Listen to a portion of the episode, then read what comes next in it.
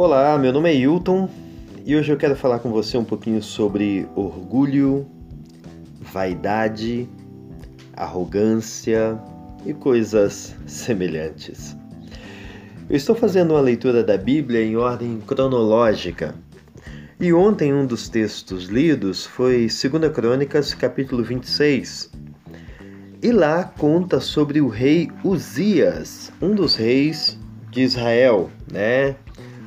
Ou melhor, um dos reis de Judá, né? Então, após sabemos que após o reinado de Salomão, o reino de Israel foi dividido, né, entre reino do sul e reino do norte, né? O reino do norte passa a ser chamado de reino de Israel e o reino do sul passa a ser chamado de reino de Judá, onde fica a dinastia de Davi. E um dos reis do reino de Judá, da dinastia de Davi, é o rei Uzias, tá? E o rei Uzias foi um rei temente a Deus, foi um rei que fez aquilo que agradava a Deus, que seguiu a lei, pelo menos ao longo da grande parte do seu reinado. E o texto diz que Uzias se tornou um rei muito poderoso o reinado dele foi muito próspero. Ele, ele ganhou muitas guerras, ele conquistou povos, ele dominou povos. Várias daquelas nações ali que havia ao redor do reino de Judá se tornaram é, dominadas, né? passaram a pagar tributo, a pagar imposto. Né? Então ele se tornou um rei muito poderoso, muito rico, ele teve um exército muito grande, um exército poderoso. Mas o texto diz o seguinte: que quando ele se tornou poderoso, o seu coração se exaltou e isso o fez cair. Ele pecou contra o Senhor seu Deus. Quando ele se tornou poderoso, quando ele chegou no, no auge da sua grandeza, no ápice do seu reinado, o texto diz que o coração dele se ensoberbeceu. Ele se tornou soberbo, ele se tornou arrogante, ele se tornou vaidoso, né? Ele começou a se achar a última bolacha do pacote. Nossa, isso foi péssimo. Mas ele se tornou arrogante, soberbo, orgulhoso. E uma das pessoas que está fazendo essa leitura com a gente no nosso grupo de leitura é um colega, o Aralan. E o Aralan escreveu assim: que esse texto é um clássico que ilustra uma das principais verdades bíblicas o Deus soberano, Criador do universo, juiz de toda a terra, não tolera autoexaltação e orgulho. Deus resiste aos soberbos, mas dá graça aos humildes. E ele continua: Por mais que essa verdade seja uma das mais explícitas em todo o cânon, em, todas a, em toda a escritura sagrada, não tem um dia que eu não me envergonhe com as minhas manifestações de orgulho. Todos os dias o Uzias que há em mim quer oferecer incenso a si mesmo. O Aralan identifica algo que eu espero que você também já tenha identificado. Todos nós temos na nossa matriz o orgulho, a vaidade, tá? a gente se ensoberbece por coisas é, é, ridículas, né? Eu até eu fiz um comentário é, para o Aralan falando, cara, e a gente nem é um rei poderoso como Uzias, não é?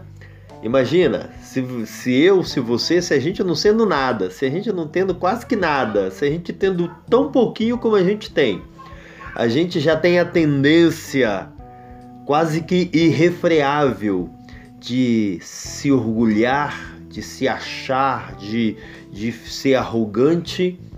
Imagina Uzias, imagina se a gente tivesse a metade do que Uzias chegou a ter.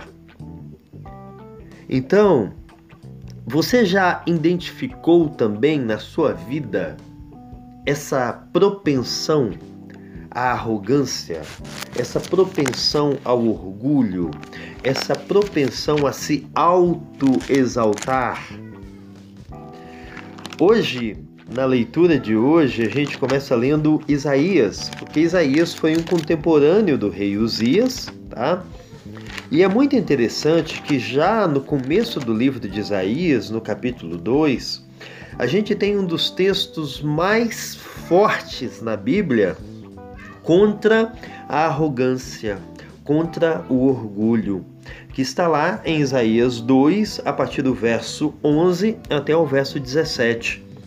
E o profeta Isaías diz assim, né? Deus fala através do profeta Isaías: Os olhos arrogantes do homem serão abatidos, a sua arrogância será humilhada, e só o Senhor será exaltado naquele dia pois o dia do Senhor dos Exércitos será contra todo orgulhoso e arrogante, contra todo que se exalta para que seja abatido. Contra todos os cedros do Líbano, aí ele começa a dar figuras, né? Figuras é, símbolos de arrogância, né? Os cedros do Líbano, altos e elevados, contra todos os carvalhos de Bazã, contra todas as montanhas altas e contra todos os montes elevados, contra toda, contra toda torre alta e contra todo muro fortificado, contra todos os navios de Tarsis e contra toda embarcação vistosa. Né? Tudo isso aqui, né? Os carvalhos de Bazã, os cedros do Líbano, os montes elevados, a torre alta, os navios de Tarsis, tudo isso aqui são símbolos de grandeza, são símbolos de, de, de arrogância, né? É, é, falam de um homem que exalta a si mesmo, não é? Uma árvore alta tem, tem razão para se para se orgulhar, porque ela é de fato alta, não é? Então a, a ironia tá aqui, tá, é, está aqui também nisso, né? Está nisso também, não é? É, ao contrário de uma torre alta, que de fato é alta, você que se comporta como uma torre alta não é, não é? Então, ou seja, a arrogância no homem é risível, é patética aos olhos de Deus, tá? E Deus odeia, e Deus detesta, e Deus despreza qualquer sinal, qualquer resquício de arrogância ou de vaidade no homem. E o profeta conclui no verso 17: A arrogância do homem será humilhada e o orgulho humano será abatido, e só o Senhor será exaltado naquele dia. Por que isso? Porque a arrogância do homem, ela ofende a Deus. A arrogância do homem é, é, é em si idolatria. Porque o homem, quando ele é arrogante, ele deixa de exaltar a Deus, ele deixa de contemplar a Deus, ele deixa de compreender a grandeza e a beleza de Deus. Por quê? Porque só existe arrogância no coração do homem quando ele não contempla a Deus.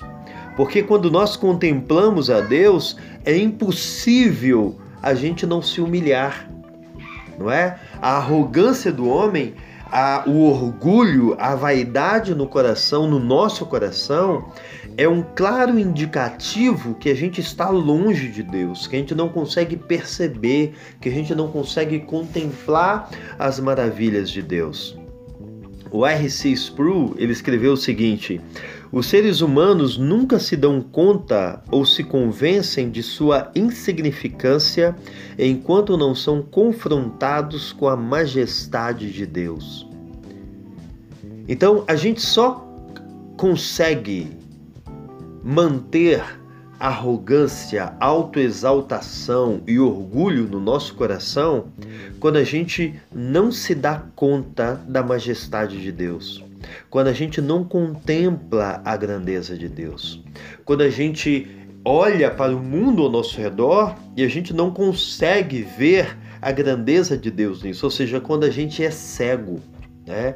Qualquer pessoa que nutre vaidade, arrogância, autoexaltação no seu coração, na verdade, ela é cega, espiritualmente cega.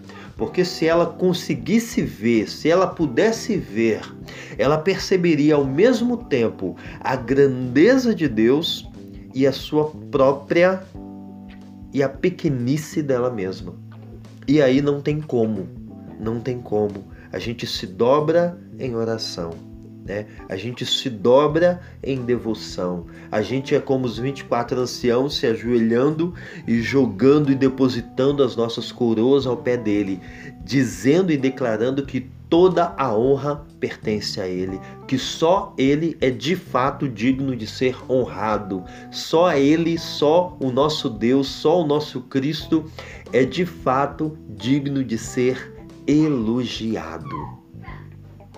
Então, essa palavra de hoje é para que você examine o seu coração, tá? Porque se por acaso você tem sido orgulhoso e arrogante, saiba que Deus está contra você. E não pode haver coisa pior no mundo do que você ter o Criador e sustentador de todas as coisas contra você. E é isso que a Bíblia diz aqui: Deus está contra todo arrogante, contra todo aquele que se exalta, toda, contra todo aquele que se orgulha, que tem orgulho no seu coração, tá? Então, não queira estar numa rota de colisão contra Deus. Um grande abraço, que Deus te abençoe.